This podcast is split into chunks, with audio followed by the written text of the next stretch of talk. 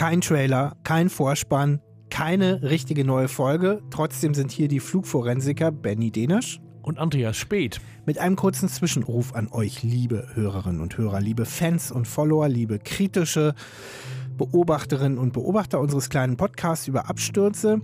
Die gute Nachricht ist, die neue Folge kommt in wenigen Tagen, also wenige Tage nachdem dieser Zwischenruf erscheint, nämlich am 16. Oktober, das ist ein Freitag, das ist übrigens unser fixer neuer Veröffentlichungstag. Alle paar Wochen am Freitag erscheint dann die neue Folge. Darauf haben wir uns jetzt festgelegt. Wir werden in der nächsten Folge über den Absturz von Lauda Air 004 in Thailand berichten und ähm, ich glaube, es wird eine, oder ich hoffe, es wird eine sehr gute und spannende Folge für euch. Warum melden wir uns heute bei euch? Nun, äh, wir wollten einfach mal ein paar Korrekturen, ein paar Kommentare von euch zusammenfassen, euch ein bisschen einen Eindruck geben, wie es bei uns vielleicht im kommenden Jahr weitergeht mit diesem Podcast. Und wir haben eine erstaunliche neue Entwicklung oder eine Weiterentwicklung zum Fall Interflug 450 Königs Wusterhausen. Da haben wir eine Zuschrift bekommen und äh, das wollen wir euch auch nicht vorenthalten. Ich würde gerne sozusagen mit unserer Pflicht beginnen, lieber Andreas, nämlich mit unseren Korrekturen und diesmal muss ich erstmal Abbitte tun. Vielen Dank an mehrere aufmerksame Hörer die uns darauf hingewiesen haben, dass ich in der vergangenen Folge zu Alaska 261 immer wieder, und ich weiß auch nicht warum, Screwjack statt Jack Screw gesagt habe. Warum ich es überhaupt auf Englisch gesagt habe, keine Ahnung. Ein weil, echter Zungenbrecher. Ich hoffe, dass du also, mit einem Promille sagen könntest. Screw Jack und Jack Screw. Ein Promille, wie viel muss man dafür? Egal, das ist nicht das Thema dieses Podcasts. Also, das ist äh, das entscheidende Teil gewesen für den Absturz, nämlich eine Gewindestange, die das äh, Höhenleitwerk sozusagen, also die, bewegt, die, ja. bewegt, ja. Und die, die war eben ausgeleiert, beziehungsweise die Mutter, auch weil sie nicht richtig gewartet und eingefettet wurde. Und natürlich heißt es auf Englisch Jack Screw.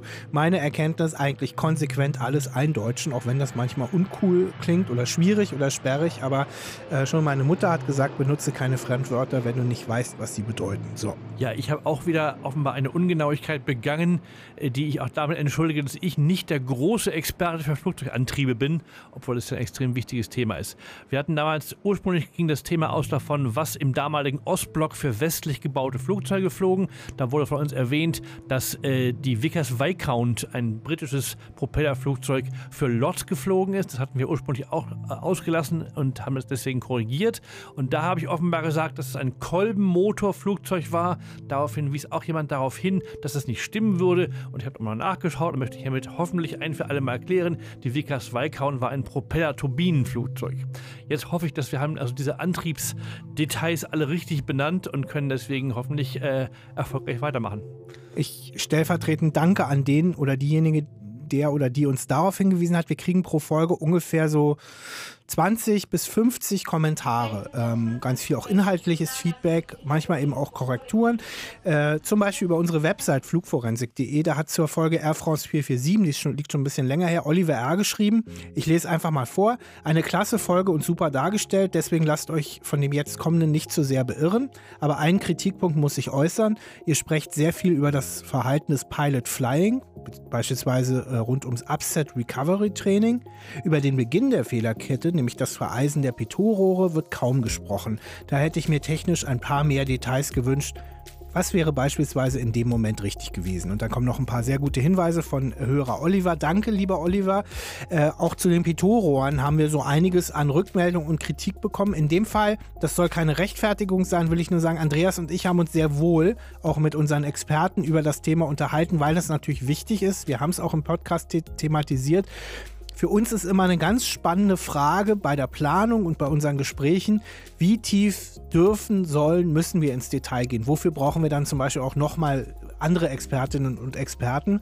Und wir versuchen so eine Gratwanderung aus einem nicht zu oberflächlichen, aber auch nicht zu speziellen Podcast. Also wir wollen Luftfahrtinteressierte F-Geeks, Flugzeugfans ansprechen, aber wir wollen auch Leute, die sich nicht so gut auskennen und dann nicht jede Schraube und Mutter kennen müssen und wollen, äh, mitnehmen. Und ähm, ja, manchmal treffen wir da nicht eure Erwartungen, aber ähm, lasst uns gemeinsam an dem Produkt feilen und wir, wir lernen selber auch in jeder Folge dazu. Das kann ich zumindest für mich sagen und selbst der Luftfahrtprofi und einer der bekanntesten Luftfahrtjournalisten Deutschlands, Andreas Speth, würde das, glaube ich, kann das, glaube ich, bestätigen. Danke für die ja. großartige erneute Einführung, Benny. Ich wollte noch sagen, Pitorohre sind sozusagen durchaus close to my heart, also stehen mir nahe, weil es gibt wirklich relativ viele Unfälle. Wir können vielleicht noch einige davon behandeln in Zukunft, die in der Tat durch schadhafte oder blockierte Pitorohre ausgelöst wurden oder eben auch durch Vereisung. Deswegen die Pitorohre sind ein erstaunlich wichtiges Element auch in der Flugsicherheit. Dann haben wir noch einen netten Vorschlag bekommen von Tanja. Das, der, äh, da steckt nämlich eine Wertschätzung drin. Sie schlägt vor, dass wir einen Timer auf unserer Website einbauen, wann die nächste Folge denn jeweils kommt absolut nachvollziehbar, denn wir sind ja nicht so ganz regelmäßig im Tonus. Wir versuchen im Moment alle fünf bis sechs Wochen eine neue Folge zu veröffentlichen und kommen immer freitags raus. Was wir schon mal sagen können, in diesem Jahr 2022 gibt es noch zwei Folgen. Im Oktober, also kommende Woche, Lauder Air. Und wenn ihr wissen wollt, was die darauffolgende letzte Folge im Jahr 2022 ist, müsst ihr die Lauder-Folge einfach bis zum Ende hören. Jetzt muss ich auch noch mal ernst werden. Ähm, wir haben relativ harte Kritik und zwar völlig zurecht bekommen für die Folge zum Western Air Absturz in Mexico City. Warum? In dieser Folge hört man gleich zu Beginn und dann mehrfach dann auch im Verlauf der Folge den Originalmitschnitt des Cockpit Voice Recorders und ja, man hört im Grunde Menschen sterben oder Menschen, die in Todesangst sind. Dass wir das vorgespielt haben, dieses Dokument, dazu stehe ich. Äh, das ist ein Dokument der Zeitgeschichte und macht auch eine der Besonderheiten dieses Absturzes aus, was aber überhaupt nicht okay war und das war ganz klar mein Fehler. Wir hätten euch davor warnen müssen und zwar in unserer, in unserer Moderation und in der Überschrift und im Text. Wir haben das versucht nachzuholen, Warnung vor drastischen Aufnahmen. Ähm, sowas soll und wird uns aber in Zukunft nicht wieder passieren, denn es gibt auch ein paar weitere Abstürze, die wir auch behandeln werden mit ebenfalls sehr drastischen Aufnahmen. Dafür möchte ich mich in aller Form bei euch entschuldigen. Wir haben in der vorletzten Folge über das schwerste deutsche Flugzeugunglück berichtet. Königs Wusterhausen 1972, eine Ilyushin 62, der Interflug und ähm, ja, wir haben, glaube ich, schon sehr intensiv recherchiert. Unter anderem war ich auch im Bundesarchiv und habe fünf oder sechs Aktenordner mir vorgenommen. Aber man muss sagen, vielleicht nicht die richtigen oder die einzig entscheidenden. Umso besser, dass sich jemand bei uns gemeldet hat, nämlich Klaus Judeich. Klaus Judeich ist Stadtführer aus Königs Wusterhausen und offenbar jemand, der sehr gründlich und sehr lange im Archiv recherchiert. Guten Morgen, Herr Judeich. Guten Morgen. Ja, Sie haben uns auf etwas hingewiesen, was ich würde sagen, schon das Potenzial hat, die Deutung dieses Absturzes nochmal ja, neu vorzunehmen. Ich erinnere nochmal kurz, es gab ein Feuer an Bord der Ilyushin 62 und bei der Unfallermittlung kam raus, dass es im Frachtraum 4 im Heck des Fliegers ausgebrochen ist, letztlich aufgrund einer undichten Kabelisolierung. Da ist sehr heiße Luft ausgetreten, es gab einen Lichtbogen, es gab ein Feuer und am Ende ist das Flugzeug äh, in der Stadt Königs Wusterhausen oder über der Stadt Königs Wusterhausen auseinandergebrochen. Da haben wir gesagt, letztlich konnten die Interflugleute nichts dafür, weder die Crew an Bord noch die Techniker. Äh, Ilyushin hat einen Fehler gemacht, der aber zu Zeiten des Sowjetregimes vertuscht werden sollte. Nun haben sie aber eine Aktennotiz gefunden oder eigentlich mehrere Belege, die möglicherweise zeigen, dass es so einfach doch nicht war. Vielleicht können Sie uns kurz berichten, worauf Sie gestoßen sind. Ja, also ich äh, war eben durch diese Führung, haben mich immer wieder Leute angesprochen, äh, wo ist das Flugzeug eigentlich abgestürzt, äh, stürzt. Und äh, da habe ich eben gedacht, da muss ich das irgendwie rausfinden und habe eben verschiedene Leute gefragt, aber keiner wusste Bescheid, weil das eben verheimlicht wurde. Und dann bin ich eben dann ins Bundesarchiv gegangen und äh, wollte eben da genauer nachforschen und bin dann eben auf diese Untersuchungsakte gestoßen. Und das äh, Markante war eben, dass in dieser Akte von der Hauptuntersuchung, dass da ein Brief von Minister Arndt, der DDR-Minister für Verkehr und Luftfahrt, der hat einen Brief an Willi Stoff geschrieben. Und darin äh, ist eine Passage, und äh, also in diesem Brief äh, tritt er eben auch dafür ein, dass es nicht veröffentlicht wird, dieser, äh, dieser Bericht. Aber es war noch eine andere Passage da drin und äh, da kann ich ja noch mal ganz kurz vorlesen, was er jetzt da geschrieben hat. Entsprechend der Wartungsvorschriften hätte vom Bereich Flugtechnik nach 200 Stunden eine Sonderarbeit in Klammer Nachziehen der Ringmuttern an den Trennstellen der Heißluftleitungen, Klammer zu, durchgeführt werden müssen. Ein kausaler Zusammenhang dieser unterlassenen Wartung ist für den Absturz des äh, Luftfahrzeuges jedoch nicht nachweisbar. Und das hat mich total irritiert. Ja, also warum? Äh, das ist doch ein Zusammenhang, muss es doch da geben. Und äh, ja, also in dem Hauptuntersuchungsbericht steht ja drin, dass, was Sie eben auch gerade erzählt haben, dass die Ursache eben diese undichte Stelle war in den Heißluftleitungen. Und ähm, da habe ich dann versucht, dann weiter rauszukriegen und habe dann eben äh, auch entdeckt, dass zwar nach 200 Stunden sollte das ja kontrolliert werden. Und die abgestürzte Ilyushin äh, 62 die war beim Absturz schon äh, 825 Stunden nach der C-Kontrolle im Einsatz. Also das wurde einfach vernachlässigt. Und das hat mir eben überhaupt keine Ruhe gelassen. Habe ich gedacht, was ist denn da los? Und äh, ja, und so habe ich dann eben weiter geforscht und bin dann auf eine andere Akte gekommen. Und das war ein Entwurf zu, der Haupt, äh, zu dem Hauptuntersuchungsbericht. Und da steht drinnen, ähm, äh, wird da vermerkt, dass gegen die Wartungsvorschriften verstoßen wurde. Und bekannterweise ist dieser Abschnitt im Entwurf durchgestrichen worden. Ja? Also es war der Entwurf, äh, diese Abschnitt Nummer 16.2.7. 2 Punkt. Und dieser Abschnitt wurde einfach durchgestrichen. Und ähm, ja, und auch dieser Abschnitt taucht in dem Hauptprüfungsbericht auch gar nicht mehr auf. Also mit anderen Worten, die IL-62 ist möglicherweise auch deswegen abgestürzt, äh, weil Techniker, Wartungstechniker der Interflug am Flughafen Berlin-Schönefeld nicht im richtigen Intervall diese Dichtungsringe gewartet, kontrolliert haben wenn Sie denn von, dieser, von diesem Intervall und der Anweisung von Ilyushin wussten. Korrekt, Herr Judeich? Die Techniker haben sicher keine Schuld, weil das Problem ist, dass diese Anordnung von Ilyushin nicht weitergegeben wurde, weil die erst äh, übersetzt und, äh, und dann erst angewiesen werden musste. Und da schreibt äh, der Sachverständige äh, eben auch, dass es im Grunde genommen einen halben Monat bis acht Monate immer gedauert hat, ehe eine Anweisung von Ilyushin veröffentlicht und angewiesen wurde. Also insofern kann man schon sagen, die Techniker haben da auf jeden Fall keine Schuld, sondern das äh, war eine Etage höher.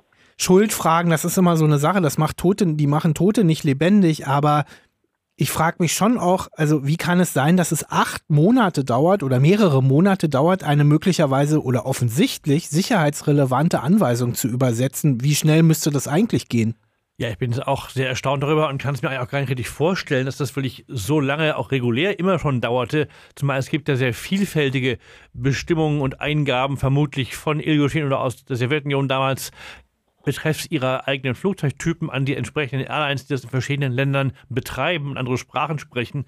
Ähm, insofern, das würde, wenn es jetzt hier so gelaufen ist, wie wir jetzt offenbar dafür Evidenz haben, auch bedeuten, dass vermutlich in vielen anderen Fällen es so ähnlich gelaufen ist, weil ja das nicht die einzige Vorschrift war, die aus Russland oder aus der Sowjetunion kam und dann hier umgesetzt werden musste in der DDR damals.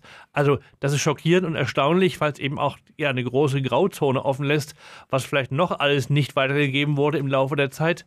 Also, Recherchen eines Stadtführers aus Königs Wusterhausen werfen eventuell ein neues Licht auf Deutschlands schwerstes Flugzeugunglück. Vielen Dank, dass Sie diese Erkenntnisse mit uns und unseren Hörern geteilt haben, Herr Judeich. Ja, wie soll es weitergehen mit Flugforensik? Wir sind vor etwas mehr als einem Jahr gestartet. Penn International. Alles begann mit diesem Fall, unseren Recherchen dazu und der Idee, lass uns doch mal einen Podcast dazu versuchen. Jetzt äh, sind wir dabei, die Folgen 8 und 9 aufzunehmen und ja, schauen auch ein bisschen natürlich mit euch in die Zukunft. Und ähm, wir sagen es ganz offen, uns macht dieses Projekt einen riesigen Spaß. Es ist ein Hobbyprojekt und äh, von uns aus kann es das auch gerne bleiben. Aber Flugforensik macht doch einen ganz schönen Aufwand. Und zwar nicht nur die Arbeit, sondern wir haben eben auch einen Kostenaufwand. Zum Beispiel fürs Studio, für Reisen. Andreas ist Hamburger, ich bin Berliner. Andreas kommt netterweise immer zu mir. Gerne. Äh, ich kann dich aber auch mal in Hamburg besuchen. Auch, Ja. auch nicht schlecht, die Stadt, ne? Da hat er auch kein Studio. Ähm, ja, ja. Ähm, und wir wollen eigentlich gerne im kommenden Jahr für zwei Folgen auch Recherchereisen machen und die Folgen dann dort am Ort des Geschehens aufnehmen, beziehungsweise an wichtigen Orten für die Abstürze. All das kostet Geld, dazu zahlen wir auch ab und zu Lizenzkosten. Kurzum, ihr wisst, worauf das hinausläuft. Nein, Flugforensik soll nicht kostenpflichtig werden. Aber wir wollen euch in dieser Sonderfolge, in diesem Zwischenruf über eine Umfrage, die wir bei Spotify einbauen, oder jetzt auch gerne äh, als mündliche Aufforderung, wir wollen euch fragen, könntet ihr euch vorstellen, diesen Podcast in der einen oder anderen Form zu unterstützen? Und da würde ich euch vier Möglichkeiten gerne äh, vorstellen, über die wir nachgedacht haben. Möglichkeit 1 wäre ganz typisch, wie es viele Podcasts machen, mit so einem Spendenmodell, ähm, also mit freiwilligen Beträgen über Patreon oder Steady oder andere Plattformen. Möglichkeit 2 wäre, hättet ihr Interesse an Flugforensik, Merchandising, an T-Shirts oder Taschen? Möglichkeit 3 wäre, könntet ihr euch vorstellen, mit uns und für uns auf eine bestimmte Podcast-Plattform zu ziehen, für die man dann ein Abo hat, wo man aber mehr als unseren Podcast hat? Und Möglichkeit 4 habe ich vergessen. Ach so, ja, Möglichkeit 4 ist, habe ich nicht vergessen, ist, Flugforensik ist toll, aber zahlen würde ich im Moment ge- eigentlich nicht dafür, weil so toll seid ihr auch nicht. Und ich habe ja schon mein Netflix-Abo und vielleicht mein Audible-Abo und ja, das Leben wird auch nicht gerade billiger. Also, bei Spotify, wo uns die allermeisten von euch hören, werden wir eine Umfrage einbauen in diese Sonderfolge. Ihr könnt uns aber auch schreiben über unsere Web Website, den Feedback-Button, über Instagram, Facebook, bei YouTube oder auch natürlich einfach per Mail an info.flugforensik.de. Das wäre toll, wenn wir von euch hören würden und es wäre toll, wenn wir irgendwie eine Perspektive finden können, wie wir das in Zukunft handeln können. Vielleicht kriegen wir auch irgendwie so Millionenangebote wie, Ja, wie, äh, wie heißt der, Joe Rogan, glaube ich, ist der bestbezahlte Podcaster der Welt, der Okay. sechs Millionen oder so von Spotify bekommt. Also mir eine Million würde mir jetzt ja, auch halbe reicht auch. Ja, absolut. Ne? Ähm, nein, im Ernst. Also uns geht es nicht darum, Geld zu verdienen. Ähm, uns geht es darum, erstmal unsere Unkosten zu decken und ähm, eine Möglichkeit zu finden, dieses Projekt, das ihr mögt, das wir mögen, äh, in einer hohen Frequenz weiterzumachen, sodass wir ja alle fünf bis sechs Wochen eine neue Folge nachlegen können. Letzte Info und dann endet auch dieser Zwischenruf schon. Ähm, für alle, die es noch nicht mitbekommen haben, die uns äh, vielleicht vermisst haben auf der einen oder anderen Podcast-Plattform, uns gibt es jetzt auch bei Podimo und Apple Music und seit einiger Zeit auch bei YouTube. Bei YouTube ist es allerdings so, dass wir ein bisschen hinterherhinken. Das liegt einfach daran, dass wir die Folgen wenn auch nicht sehr aufwendig, aber doch ein bisschen visualisieren. Und das ist nochmal ein ganz schöner Aufwand, den ich dann hinten anstelle. Und wann immer ich mal ein bisschen Zeit habe, ungefähr anderthalb Stunden kostet mich das, sorge ich dann dafür, dass die, die Folgen bei YouTube dann auch äh, zu sehen und zu hören sind. Und äh, tatsächlich hören uns bei YouTube ganz schön viele Leute. Ihr würdet uns wahnsinnig helfen übrigens, wenn ihr uns, selbst wenn ihr uns bei Spotify oder Apple hört, ein YouTube-Abo dalasst, wie man so schön sagt. Ich, da dürfen wir auch als über 40-Jährige sagen, ohne dass es cringe klingt, hoffentlich. Also ein YouTube-Abo wäre eine sehr einfache und kostenlose Form, uns zu unterstützen. Warum? Weil wir ab 1000 Abonnenten, glaube ich, immerhin ein bisschen was von den Werbeeinnahmen abbekommen und dann könnten wir wenigstens das Mineralwasser, was wir hier bei den, bei den Aufnahmen trinken, so subventionieren. Die Kehlen wässern, ja. Danke, dass ihr äh, zugehört habt. Äh, wir hoffen, diese Sonderfolge stört euch nicht zu sehr, irritiert euch nicht zu sehr und hat euch jetzt nicht enttäuscht, weil ihr gleich mit dem neuen Fall gerechnet habt. Wie gesagt, am 16. Oktober, das ist äh, ein Freitag, kommt die neue Episode über Lauda R 004 und bis dahin allzeit Happy Landings.